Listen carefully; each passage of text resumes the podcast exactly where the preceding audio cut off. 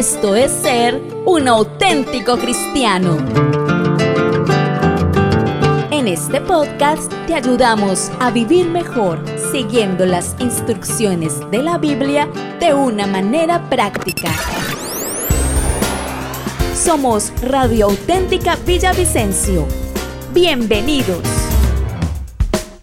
Las dos ciencias vitales que nunca nos enseñaron. En este podcast iniciaremos una serie acerca de cómo vivir en pareja con el pastor y teólogo Héctor Fabio Cortés Ruiz. ¿Sabes cuáles son las dos ciencias de vital importancia que nunca nos enseñaron? Vamos a meternos un poquito a hablar de, de familia, de pareja, de matrimonio, de hogares, porque esto es un tema, pienso yo, pastor, que que podríamos hablar y hablar hasta que Cristo venga y, y, seguir aprendiendo, ¿no? La palabra es una fuente inagotable de sabiduría, de conocimiento, de, información. Y bueno, ahí tenemos, tenemos trabajo. Y que, en y que en los hogares, en este tema que proponemos a partir de hoy, en los hogares experimentan muchas dificultades, ¿no? Muchos problemas aquí, muchas, muchas situaciones que a la luz de la palabra la podemos tener claridad y permitir que el Señor nos enseñe. Héctor, quisiera que cualquiera que sea el tema que vamos a plantear de familia, quisiera hacer una introducción, ¿no? Claro, sí, señor. Y es que la situación con, con el hombre y la mujer sobre esta tierra se complica, está muy complicada, porque el ser humano tiene dos necesidades prioritarias. La necesidad de adquirir ciencia y conocimiento sobre dos áreas, sobre dos funciones del ser humano aquí en la Tierra. y resulta, Héctor, que esas son las dos, las dos necesidades mayores del ser humano. Los dos conocimientos prioritarios que el ser humano debería tener. Las dos ciencias. ¿Qué estoy diciendo con esto? Que en las universidades, las primeras carreras que se deberían de dar en una universidad serían estas dos de las que les voy a hablar. Mm, sí, sí. Es más, yo creería, pastor, que desde bachillerato. No, desde primaria. Sí, claro, porque es que ya, eh, lamentablemente en la sociedad actual, los jóvenes, eh, los adolescentes, despiertan demasiado temprano al mundo y a las cosas, a la corrupción del mundo. Entonces, estos temas y estas dos ciencias que usted ya nos va a decir cuáles son, deberían de tratarse desde el bachillerato, diría yo, desde sexto y aún desde primaria, como lo dice usted. Sí, sí. Y al no tratarse, Héctor, llegamos a enfrentar esa función ignorantes, totalmente ignorantes. Y el problema radica allí.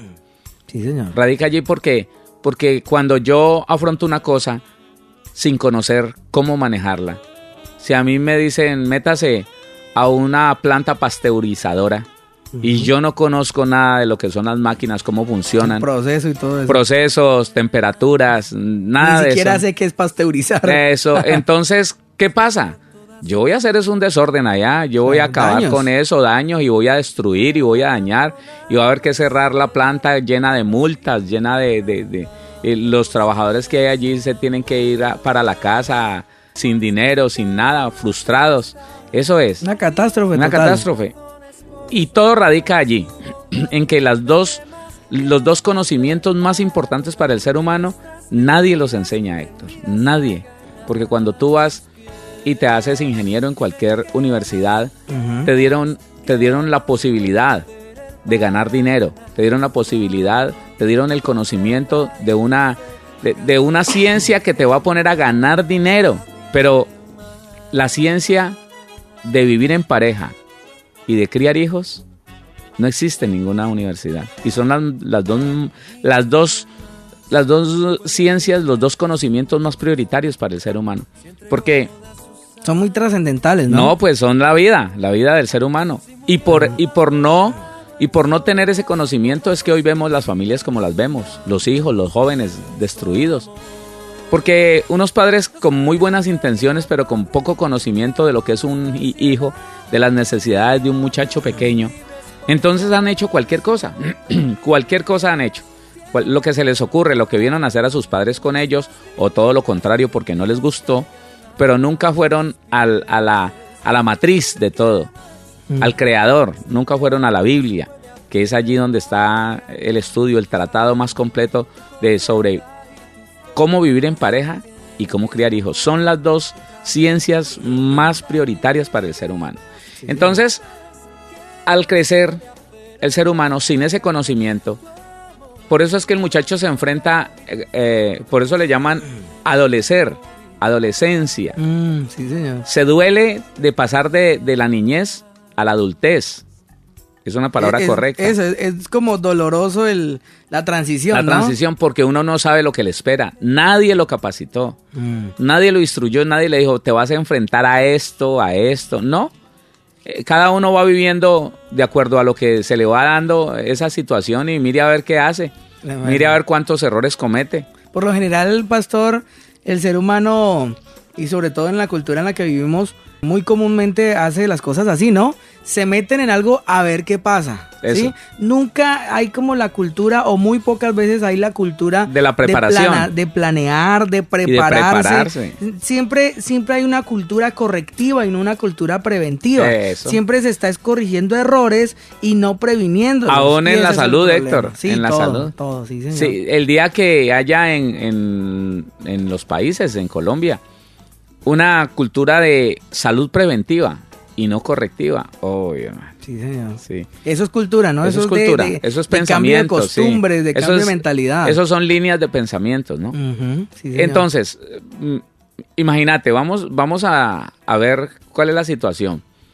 Un muchacho no sabe por quién se debe de, inclinar, no sabe en qué momento puede empezar a hacer las cosas con relación a la pareja, con relación a, a- a los hijos. A nadie se le enseña a qué edad y en qué condiciones eh, debería poder engendrar un hijo. ¿A qué edad y en qué condiciones? Sí. La persona necesita tener unas condiciones, porque si no, si no tiene las condiciones requeridas, él es un es una, es abrupto ir a, a engendrar un hijo. Claro. Eh, ¿En qué momento, en qué estado el hombre puede acceder a su pareja? Llámese varón o hembra. No, nadie le enseña. Y es que, pastor, eso, eso que usted dice de la conciencia que uno debe tener antes de tener de hijos, enfrentarse a todo eso. eh, es tremendo, porque nada más hablando de lo que hablábamos hace, bueno, hace un tiempo, de las herencias, del poder que yo tengo de multiplicarme en mis hijos.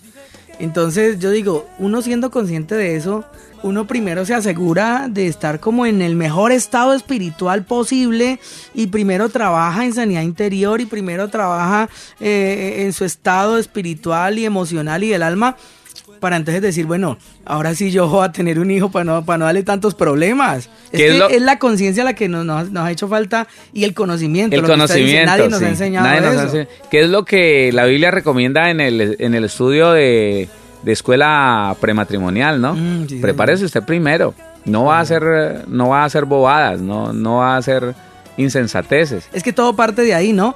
Una pareja, un hombre y una mujer que se unen en un noviazgo con miras al matrimonio, pero que ya quieren casarse, pero resulta que los dos son personas resentidas, son personas con resentimientos y amarguras contra sus Uy, padres. Héctor, eso es terrible, La gente. Dios mío, ¿cómo es fusionar dos vidas que están llenas de amargura y de resentimiento? Ese es- Imagínate, eh, nadie nos enseña que no es por pasión que nos debemos casar. Entonces lo hacemos. ¿no? Claro. miramos una muchacha y según el prototipo que haya en nuestra mente, eh, eh, la piel, la cara, el óvalo de la cara, el cuerpo, eh, la persona, aunque inconscientemente Héctor se hace prototipos, ¿no? Sí, sí. Todo hombre y toda mujer se hace prototipos del hombre que quisiera tener. Se encuentra con él en el barrio. En el barrio se encuentra con alguien con ese prototipo. Y entonces eh, se siente atraído, se siente atraída por esa persona. Inicia una relación y como el hombre está hecho para atraer a la mujer y la mujer está hecha para atraer al hombre, los dos tenemos condiciones que atraen a la otra persona. Entonces ese par de muchachitos, eh, en cuyo interior eh, hay una explosión de hormonas, entonces se sienten atraídos por, por esa persona que se le acerca. Ahora, póngale cuidado. Si en la casa, es que esto es, que esto es tan extenso, Héctor. Sí, Si se, se tocan tantos temas Sí, que se va abriendo esto. Si en la casa no hubo un padre que hizo sentir a esa niña, la hizo sentir una mujer, una mujer amada, una mujer eh, protegida, si ese padre nunca le regaló flores a su hija, a su niña chiquita, si nunca hizo compromisos con ella, si no le dijo, hija, te amo, hija, eres importantísima para mí, hija, quiero lo mejor para ti, hija, quiero que hagamos acuerdos, hagamos compromisos, no te vas a enamorar, no vas a entregar tu corazón a nadie hasta que no, no, sientas que estás preparada. Y yo te voy a dar la preparación, porque ¿quién más se la va a dar sino el papá? Pero el papá tampoco está preparado. Mm. Entonces, esa muchachita que creció, que creció con la cantaleta de la mamá y que creció con, el, con la frialdad del papá y tal vez el menosprecio del papá, ¿ah? que vio que no se le arrimaba a esa niña sino para, para pedirle dinero entonces es una niña vacía de amor. Y que los padres se resignan a que no, yo no soy capaz de estar a toda hora todo meloso y que te amo. Que Al que le dicen, claro, porque está vacío, Héctor. Porque a él no le hicieron eso. Y que lo tremendo es eso, que, se resignan a eso. No es que a mí nunca nadie me enseñó, entonces yo me quedo así, no sabiendo el daño que se hace. Entonces, imagínate, una niña con una necesidad tan tremenda que ella no la conoce, pero que se le despierta cuando un pelado de esos eh, o, inocente o muy recorrido, de alguna manera le dice, usted es muy linda. Hmm. Usted, usted es la mujer más linda que yo he visto. No, ya ella se desbarata, ya ella empieza a soñar, a ver pajaritos, a, sentir pajaritos en el pecho. Y eso es suficiente para que en determinado momento, en pocos, en pocos días, en poco tiempo, en pocas semanas, en pocos meses, plum, se fue a formar una pareja con él o casado o viviendo en unión libre, pero se fue a formar una pareja con él. Porque encontró quien le supliera esa necesidad. Esa necesidad momentánea, no suplida.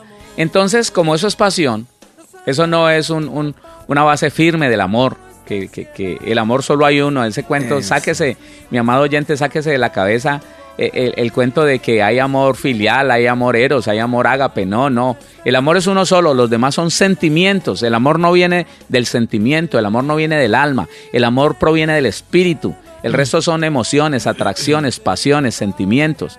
Eso, eso tiene que quedar claro. y que, y que también, pastor, eso nadie nos lo enseñó. Nadie nos lo enseñó. Y entonces esa atracción y esa pasión que sentíamos, nosotros la traducíamos como amor. Eso. Estoy enamorado, yo la amo. Ajá. Y nadie nos, nos quitaba la sábana de, de la cara, de los ojos y nos decía, no, no, pilas, espérate, detente un momento. No, y si se lo decían, se lo decían ya cuando estaba más tragada. Podemos usar esa, esa palabra, Héctor. estaba más tragada, estaba más apasionada. Sí, sí. Y, ya no ponía cuidado a nadie. Claramente no, ya no. Es que eso es como nadie se le, si le advirtió, ve, te vas a sentir tan atraído, te vas a sentir tan atraída, pero eso es pasión, eso es peligroso. No, no, no, no le respondas a eso porque te vas a meter en problemas. Tú no te puedes casar bajo una pasión, tú no te puedes eh, eh, eh, asociar o, o vincular a nadie por pasión. Eso pasa y después queda una cosa horrible. No, entonces esa peladita llena de pasión no se dio cuenta que ese pelado es atarbán, es grosero, que grita la mamá. La pasión nula. Enseguece, enseguece. Enseguece, ¿no? Eh, eso, no deja verlo. Eso lo explico en, la escuela prematrimonial. Que unas cosas tan claras que aún médicamente... Científicamente. Científicamente se explican. De todas las hormonas y todas las sustancias químicas que segrega el cuerpo y todo lo que produce en el cerebro de la persona, ¿no? Que de tal manera que la persona no ve lo malo. No. Lo puede tener ahí en la cara, en, en, el frente, pero no lo reconoce. Le están diciendo, mira, pero si es tu novio apenas y ya te pegó. Es capaz de decir, no, él no tuvo la culpa. Fui yo la que le hice dar rabia, pero él es bueno. Tremendo. Entonces, imagínate que cuando ya se casan y se van a vivir juntos, se inicia un proceso de destrucción de la pasión Oiga, y de entrar en una realidad, en una verdad. Así que después de uno, dos o tres hijos, ya entonces ya la persona no sabe qué hacer para deshacer ese vínculo. Porque como nadie le enseñó. No, y hasta. Y, es, y es el problema actual, Héctor. La gente anda cometiendo errores, anda vinculándose con cualquier persona con pasión, pero a los seis meses, al año, entonces ya, ¿qué hago? ¿Qué hago? Eso que lo hagan allá afuera, los que no conocen del Señor. Esos que, que, iban cambiando como de pantalón, que iban cambiando de marido, de mujer. Pero ¿por qué seguimos nosotros los que conocemos la palabra en esa situación? Por eso, porque no hemos podido entender que una de las escuelas más fuertes que debería existir en las congregaciones es la escuela prematrimonial. Empezar a hablarle a ese niño de 8 años, de 9 años, de 10 años sobre el matrimonio, sobre el vínculo de pareja, sobre el tener hijos. Eso de la pasión, pastor, es como complicado que un joven lo, logre entender, digo yo, por, por eso, por la explosión de hormonas en su interior y porque es que lo que siente es muy fuerte. Arrastra. Y él no cree, y ella no cree que eso pueda cambiar. El, varón, el muchacho dice, no, yo lo doy todo por ella. Y va a ser siempre así, toda mi vida va a estar así. Toda mi vida, no importa si me toca la vida por ella, yo lo hago. Héctor, pero si alguien... lo mismo. pero si alguien se lo ha advertido y le ha dicho, eh, vas a sentir esto, vas a sentir esto, claro. Él va a estar cuestionado y va a decir, hombre hombre, a mí me dijeron que esto iba a pasar, pero es que yo siento que en mi caso, en mi caso esto no va a pasar y a mí me dicen que esto pasa y queda algo feo. Ajá, ¿Sí entiende? Entonces, pero al menos ya va a tener contra qué enfrentarse. No, y al, y al menos el joven cristiano que teme a Dios va al menos preguntarle al Señor y va a decirle, Señor, pero es que a mí me dicen esto, pero es que yo no lo veo por ningún lado. Y hay algo, pastor, que yo, yo he visto que uno puede descubrirlo fácilmente que eso es verdad. ¿Cómo lo descubre uno fácilmente? Confrontándose uno cómo es en familia, cómo ese, ese varón cómo es con la mamá. Y esa niña cómo es con el papá y la mamá. Eso. Es, es el vivo reflejo y la viva revelación de, cómo va a ser cuando tenga una, pareja, cómo va a ser cuando tenga un esposo, cómo va a ser cuando tenga una esposa. ¿Por qué? Porque es que mientras los dos se sienten como particulares, como dos particulares que puedo llegar a, obtenerlo o a obtenerla según el caso.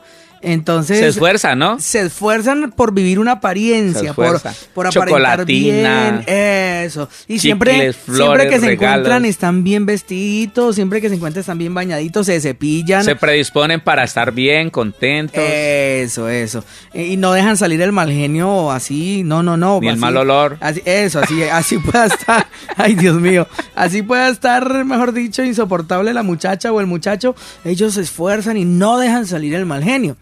Pero ¿qué pasa? Ya cuando se casan, entonces se entra a sentir como propio a la otra persona. Se descuidan los detalles. Así como se siente papá, mamá y los hermanos. Se sienten propios. Entonces ya uno como que, ah. Y entonces ahí es donde empieza, si no se basó en el amor, sino que se basó en la pasión, empieza el decrecimiento, empieza el descenso de esa relación. Porque entonces ya la ve ahí, ya sabe que se la ganó o que se lo ganó y que ya no se va a ir. Entonces ah, ya ni se cepilla, ya, bueno, muchas cosas pasan allí. Pienso que eso es un, un buen referente alguna jovencita quiere saber cómo será su novio cuando se casen, mire y averigüe cómo es con la mamá, cómo es con el papá, cómo es con los hermanos. Lo mismo el jovencito, el jovencito quiere saber cómo va a ser esa muchacha cuando se case. Pues averigüen en la casa cómo Mire es cuál es el juicio de ella, si ella, si ella está, está encargada de su propia ropa, si, si sabe hacer de comer, si, porque no importa lo moderno que estemos, Héctor Dios le dio funciones al hombre y Dios le dio funciones a la mujer. Y que el sistema se ha encargado de meterle la cabeza a la mujer que esas funciones son eh, muy bajas, ¿no? Que, no, y que, son, opcionales. Porque es que para muchas sí son, son humillantes, son degradantes. No, yo qué me voy a poner. A mantequear y se le ponen muchos títulos a esas cosas.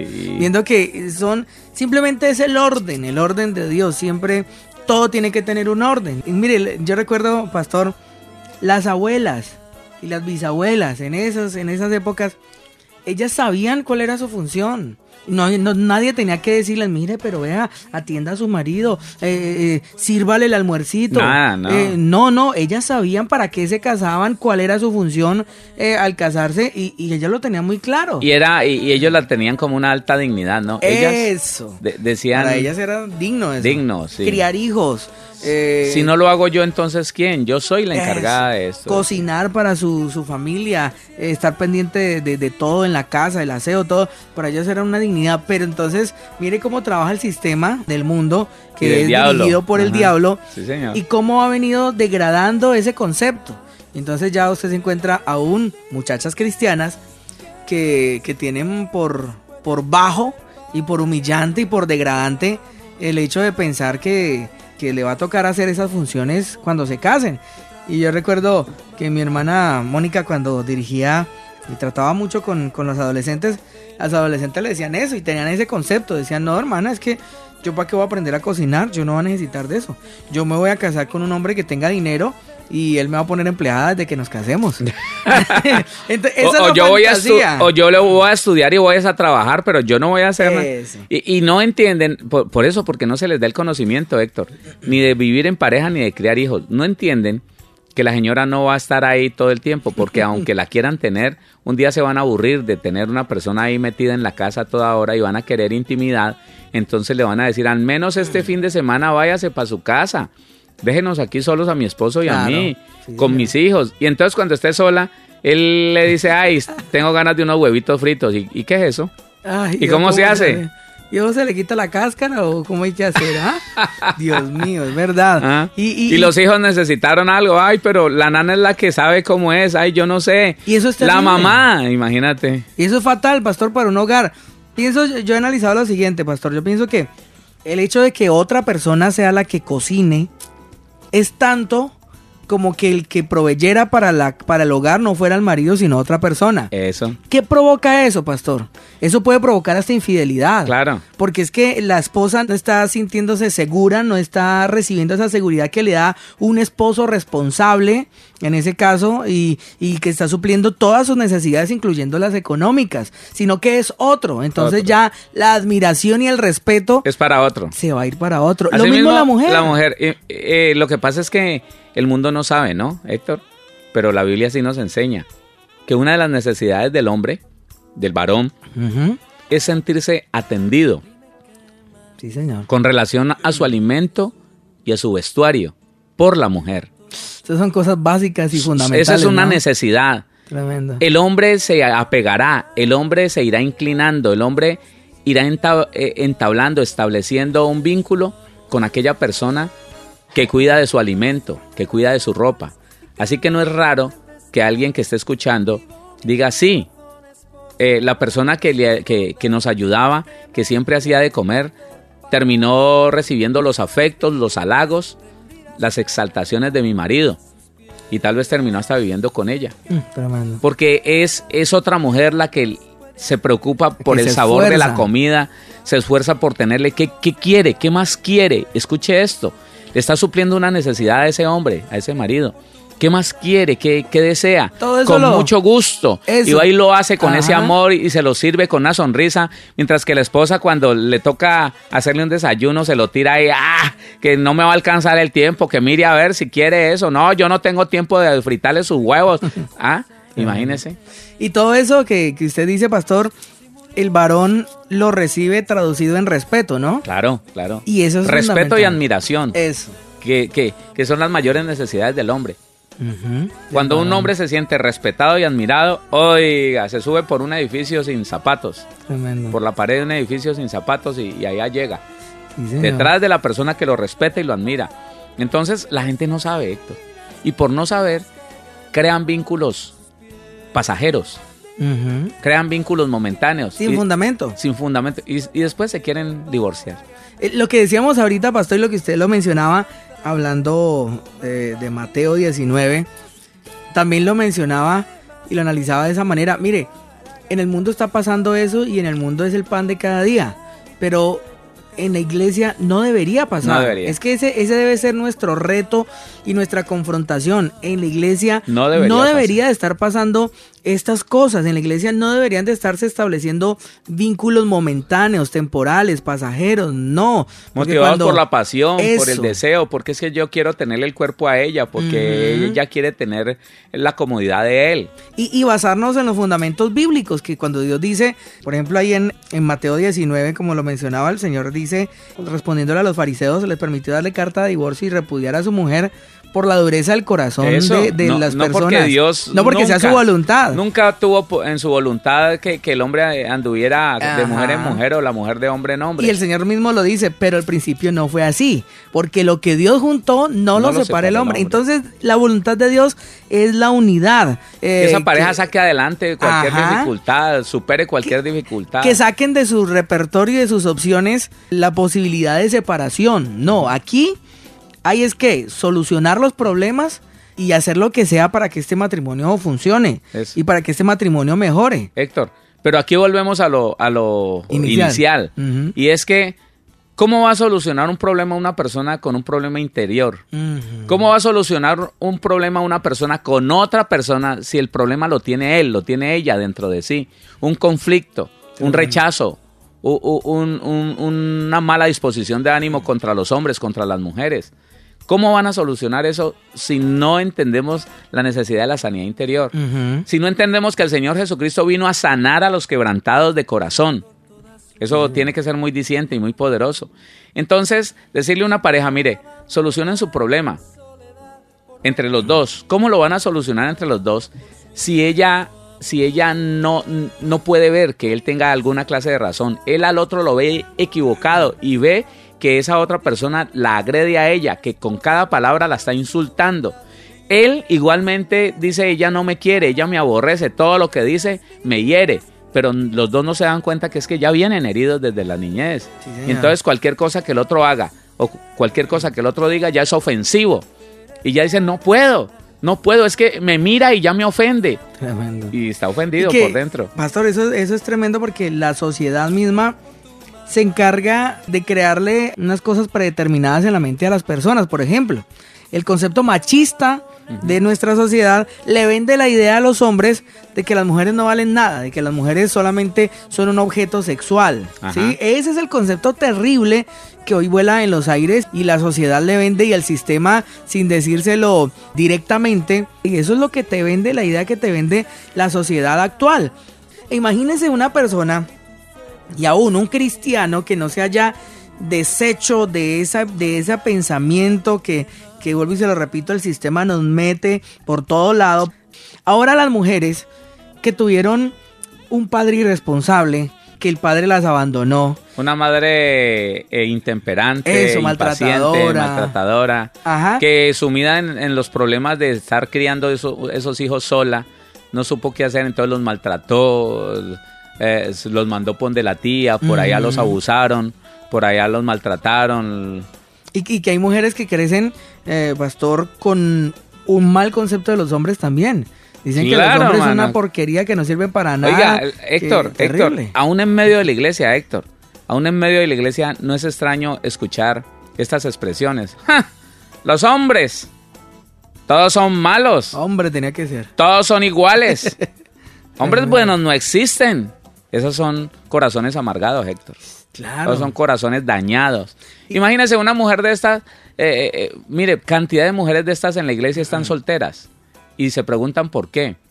¿Cómo Dios le va a entregar un buen hombre? Un, porque lo que Dios quiere entregarle a, su hija es un excelente varón de Dios, ¿cierto? él, él, dice, bueno, por encima de cualquier cosa, yo quisiera entregarte lo mejor. Dios no hace nada malo. Eso. Pero ¿cómo le va a entregar un buen hombre, un buen hijo de Dios a una mujer amargada para que lo dañe, para que se lo tire y para que terminen divorciados? ¿Cómo? O un hombre bien amargado, bien maltratado. ¿Cómo? Eh, y, en la iglesia mucha gente está diciendo, ¿qué será que Dios no me ha enviado eh, mi, la, idónea. Mi, idónea, sí. E, el, hombre, el hombre de sus sueños. No, porque es que en el Estado, yo se lo puedo decir, en, una, en un alto porcentaje es porque el estado en que está tu corazón no te va a permitir vivir bien con una persona. Tu amargura va a dañar a un hombre, a una mujer y a los hijos. A los que estén cerca. A los que sea. Entonces, por eso, por eso muchas, muchos disque cristianos, para poder llegar a tener su idónea, se tienen que ir al, al, mundo, y conseguirse la, empleada de la panadería, eh, la vecina o el vecino eh, no cristiano y empiezan a engañarse a decir yo lo declaro cristiano. Yo me lo gano para Yo me lo gano para Cristo. Eso es mentira. Tremendo. Y también, pastor, improntas, ah, poniendo como estos ejemplos para que nos conectemos improntas en varones que los mismos padres les pueden haber vendido, les pueden haber puesto. Por ejemplo, los padres antiguos, muchos le vendían la idea a sus hijos de que a las mujeres había que tratarlas duro, sí, así había que tratarlas fuerte y, hasta aún físicamente porque si no, no lo respetaban. Claro. Y que había que gritarlas y, nada de, de, de, melosería, ni no, usted se pone meloso y, y, de tierno y se la montan, hermano, y nadie lo respeta aquí en esta casa. Uno tiene que ser macho porque ahí no se le monta. Eso, imagínese un cristiano que no sea consciente de eso y que no se haya deshecho de esa idea de esa impronta. Terrible. Y recuerdo, pastor, en, en la escuela prematrimonial, eh, la última que, que escuchamos, recuerdo cómo ponía usted un ejemplo que es verdad, yo me conectaba tan tremendo con eso, y es que también la sociedad le vende a la mujer un prototipo, de hombre tonto, ¿sí? un prototipo de hombre inútil, sí, que es discapacitado mental, que, que, todo lo tienen que hacer ellas porque él es un como lento y como él viene, él viene, eso viene de los Estados Unidos, ¿no? Es verdad, pastor. Oiga, pone a ver eso de, de los Estados Unidos se vende una imagen de un varón que lo único que le importa es el sexo. Es, es. Y esa es la idea y el prototipo que se le vende a las mujeres, ¿no? Claro. Eh, la imagen del, del varón. Las series de, de los Estados Unidos presentan hombres torpes, pero a toda hora eh, movidos por el deseo sexual. Aún las ¿Ah? películas. Aún las películas. Las películas muestran a, que los hombres son como todos torpes y que todo lo tiene que al final hacer la mujer y que la mujer tiene que vivir todo el tiempo corrigiéndolos y hasta enseñándolos como que fueran unos niños, pero es que no, y los hacen ver como unos tontos y que no sirven sino realmente y no marchan sino cuando se habla de sexo, eso es todo. Entonces, qué terrible, pastor, digo, antes es que hay familias, antes es que, es que hay parejas todavía que que han completado más de más de cinco años juntos. Uy, tremendo. Porque es que es demasiado el bombardeo de afuera del sistema contra las parejas y contra la familia, aparte del, del bombardeo del alma y de la lucha interna de cada uno, que es lo más, terrible. Y, es lo que permite que, que lo de afuera eh, como que cale, ¿no? Claro. Que, que el bombardeo del enemigo logre tener efecto, lo que lo permite es el estado del alma de las personas. Héctor, eh, mujeres cristianas que aman a Dios, que quieren tener su, familia bien, pero que no entienden, que no entienden que lo que están haciendo está mal. Ellas piensan que está bien, mm. pero ellas no saben que a ellas las mueve un motor que es una venganza en su corazón, porque su papá las trató mal, las despreció, las rechazó, no fue responsable con ellas y ellas no saben por qué pero cuando ven a su esposo contento, les, les, irrita. Les da ira. Les molesta, sí, mm. les molesta. Y quisieran siempre dañarle el momento agradable a su esposo. Y el esposo le dice, pero ¿qué te pasa? ¿Que a vos no te gusta verme? No, que va, que... Y eso es una guerra horrible porque está dentro, la guerra. La guerra, mire, cuando usted encuentre un problema, mi amados oyente, eh, cuando usted vea que hay un problema en su hogar, no lo busque afuera, no lo busque en su mm. pareja, búsquelo dentro de usted. en usted hay un conflicto, el conflicto está dentro de uno. Cuando yo puedo estar en paz, el problema del otro no me afecta. Qué cosa tan tremenda, Héctor. Sí, señor. Claro, eh, cuando yo puedo estar en paz, el otro puede venir lleno de rechazo, puede venir lleno, lleno de amargura, puede venir lleno de, de reclamos. A mí no me afecta. Yo me doy cuenta de la situación del otro y quiero ayudarlo quiero ayudarlo por más que él venga con palabras ofensivas. Mire Héctor que a la iglesia llegan personas tan dañadas, ofendiendo, ofendiendo. ¿Aquí qué? Eh, ¿Hay alguien que lo ayude a uno o es pura plata? ¿Qué tengo que dar? ¿Cuánto tengo que pagar? Mm, y si uno estuviera dañado, Héctor, no, man. Uno lo saca. Se pone, se baja al mismo nivel. Se baja al mismo nivel y, hágame el favor, respete que esta es la casa de Dios y llama a dos sugieres y no, no, déjenlo, venga, camine. No se preocupe, cálmese, caballero. Estoy para ayudarlo. ¿En qué le puedo servir? Perdónenos si usted ha, tenido algún mal testimonio de nosotros. No, no, no, no, sino que es que está bien, sí es verdad, es verdad, esas personas existen, pero yo lo quiero ayudar. Siéntese. Ya entonces se les calma todo. Se vence, se vence el mal con el bien. Eso. Pero dos dañados. Claro. Dos dañados, imagínese que llegue donde, donde alguien que está lleno de enojo impíos del diablo porque está amargado, impíos no sé qué, y, entonces ve una persona de esas y uy, tiene una oportunidad para desahogarse y decirle cuántas son cinco y sáqueme ese tipo a, a, palo, sáquelo pues y no, no, no, no. Tremendo. Es terrible. E, es, es importante entonces, y pienso, pastor, que la base fundamental para rescatar un hogar. De todo. Y para edificarlo bien es poder yo solucionar los problemas y conflictos eh, emocionales, ¿no? Y prepararme. Del pasado. Del pasado. Ajá. Y prepararme para un futuro conociendo lo que voy a enfrentar. Eso. ¿Cómo lo voy a enfrentar? ¿Cómo es la persona con quien me voy a unir? Eh. Conocer las necesidades de la otra persona. Cuando yo estoy en paz conmigo, en paz con Dios, en paz con los hombres y en paz conmigo mismo, cuando hay una sanidad interior, cuando yo he solucionado los problemas de mi, de mi pasado, lo que me hicieron, lo que viví, lo que me enseñaron, cuando ya puedo poner en orden eh, las cosas que yo aprendí, qué es bíblico y qué no es bíblico, entonces me preparo para mi futuro. Es que por eso uno de los principios eh, que yo saqué de la Biblia es este. El que no ha solucionado su pasado no tiene futuro en el Señor, porque está atado a lo que aprendió está atado al, mal que le hicieron, está atado a la amargura, está atado Todo el tiempo está referenciando lo actual con lo pasado, Eso, sí, siempre. Siempre tiene esa referencia del pasado. En cambio, el que soluciona su pasado está listo y preparado para, para aprender de cómo va a ser su futuro. Claro, una persona que empieza a aprender, bueno, ¿y cómo es una mujer? ¿Cómo, un hombre? ¿Cómo la tengo que tratar? ¿En serio la tengo que tratar así? ¿Y si ella se equivoca? Y si ella se enoja, y si un día me insulta, ¿cómo así que no le puedo decir nada? ¿Guardo silencio? Entonces ahí se va dando cuenta, no, yo no me caso, yo, yo, yo tengo un problema en mi corazón porque es que yo, yo, si, ella me insulta, yo le soplo la mano, ah, usted está dañado en su corazón, tiene que pasar por proceso de sanidad interior o si lo hizo, lo hizo mal. Entonces cuando ya a mí, yo me doy cuenta que estoy capacitado para suplir las necesidades no solamente de una mujer o de un hombre, sino de mis hijos, uno tiene la responsabilidad sobre los hombros y dice, sí o no me caso. Claro. Porque esto no es cualquier cosa, esto no es una charla. Mm, ¿Ah? Ah, es ahí donde, donde se ven, por ejemplo, madres exasperadas con sus hijos. Que es que no son capaces de, aguantar a un, a, un niño. Un niño normal, imagínese. un niño que, es un niño, no, no está haciendo no está haciendo otra cosa sino lo que hace un niño.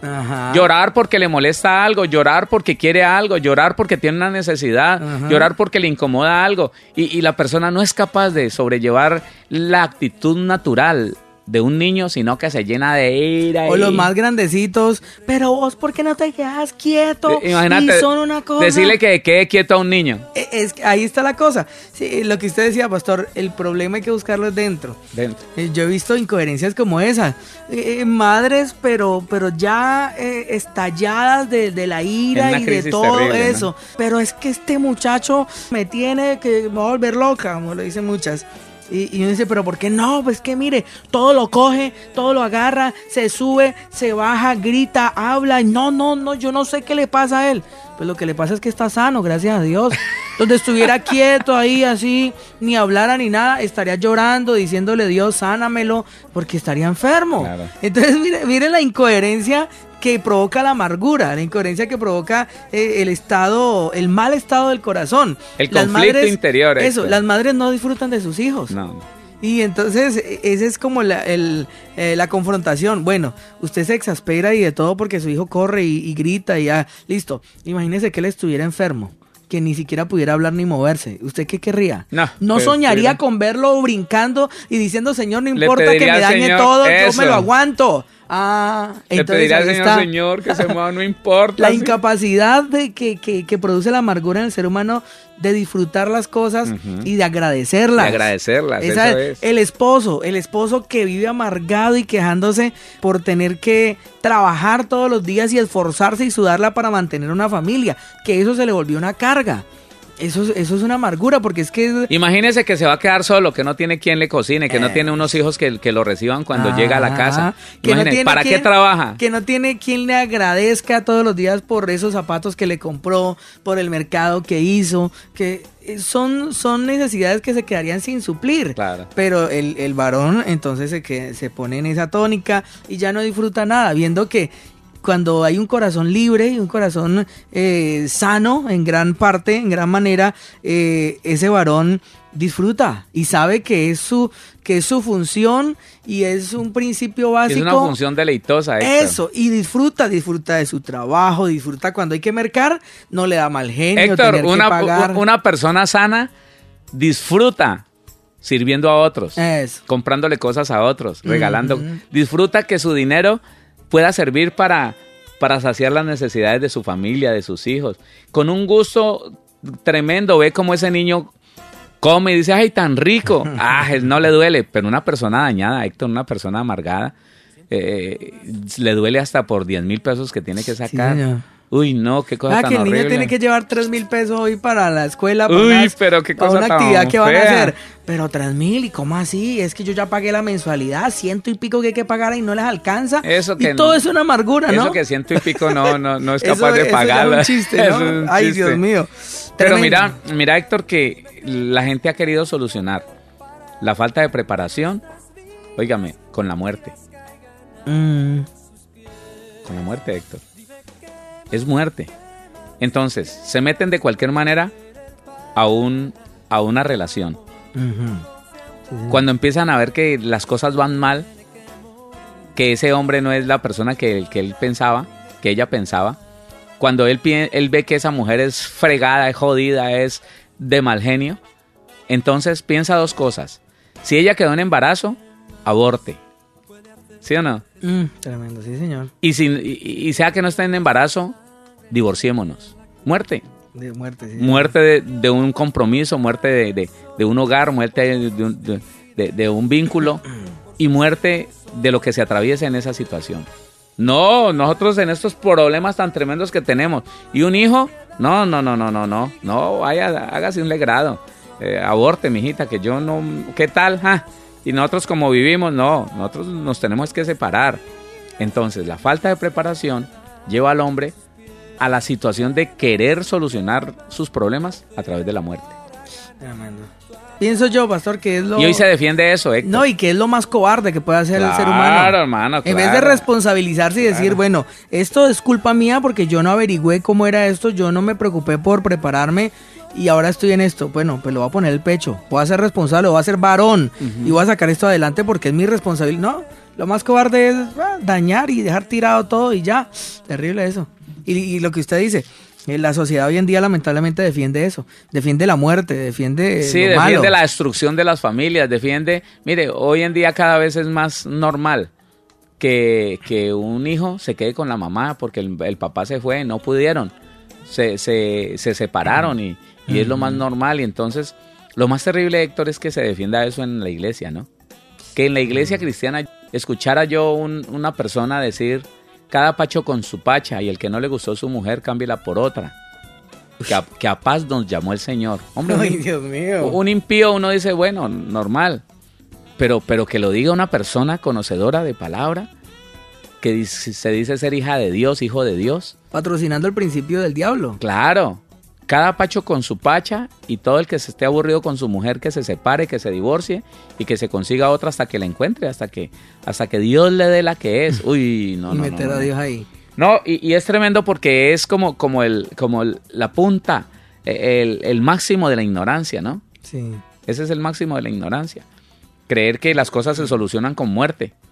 Porque ¿qué va a hacer qué va a hacer con esos hijos o con ese hijo que dejó con esta, con el hijo que dejó con la otra, con el con el que dejó con la otra? Y entonces al final qué? Al final al final se convierte uno en un en un destructor, en un instrumento del diablo para dañar vidas. Claro, Porque si él está amargado, ¿cómo estará ese niño que ya no cuenta con la presencia de su papá? que lo abandonó. que escucha que dice, yo no tengo, si quiere demándeme, negándole la posibilidad y ese niño va a crecer con odio hacia ese padre, Mm. va a crecer con odio hacia esa madre, con resentimiento. Y queremos tener familias bonitas, a punta de, de- de fantasías, a punta de, de, póngase un condón, póngase, eh, eh, no se emborrache, no fume tanto, no, mano. De buenas intenciones, ¿no? Son los principios de la Biblia los que nos van a llevar a corregir lo que el mundo ha enseñado. Esos principios que nosotros traemos del mundo, Héctor, hay que saber cuáles, cuáles hay que arrancar, cuáles hay que quitar. Y en la iglesia muchos de nosotros no hemos entendido que esos principios de muerte no los debemos dejar. Claro. El divorcio es un principio de muerte, Héctor, que Dios lo valida por una sola cosa, pero no, no acepta el recasamiento. El aborto es un principio de muerte. Eso es. El tener que regalar a un muchacho porque mm, eh, tomé una decisión que ahora me pesa, entonces ahora tengo que regalar a un muchacho, eso es un principio de muerte. Tremendo. Muer- la palabra muerte en la Biblia significa separación. Entonces mire cómo, cómo una pareja se separa y eso es un principio de muerte. Cuando un feto se, se- se- se separa de esa fuente que le va a dar vida y le va a permitir vi- venir vivo a esta tierra a vivir un propósito de Dios. Cuando se arranca un feto del, del vientre de una madre, es un principio de separación, es un principio de muerte. Cuando una familia tiene que regalar un hijo, es un principio de muerte. Ese principio, Génesis 2.24, por tanto dejará el hombre a su padre y a su madre y se unirá a su mujer y serán una sola Pues, carne. qué compromiso El principio tan de Dios es de unión, De unión. es de vínculo, no de, separación. No, no. Tremendo. Ay, Dios mío.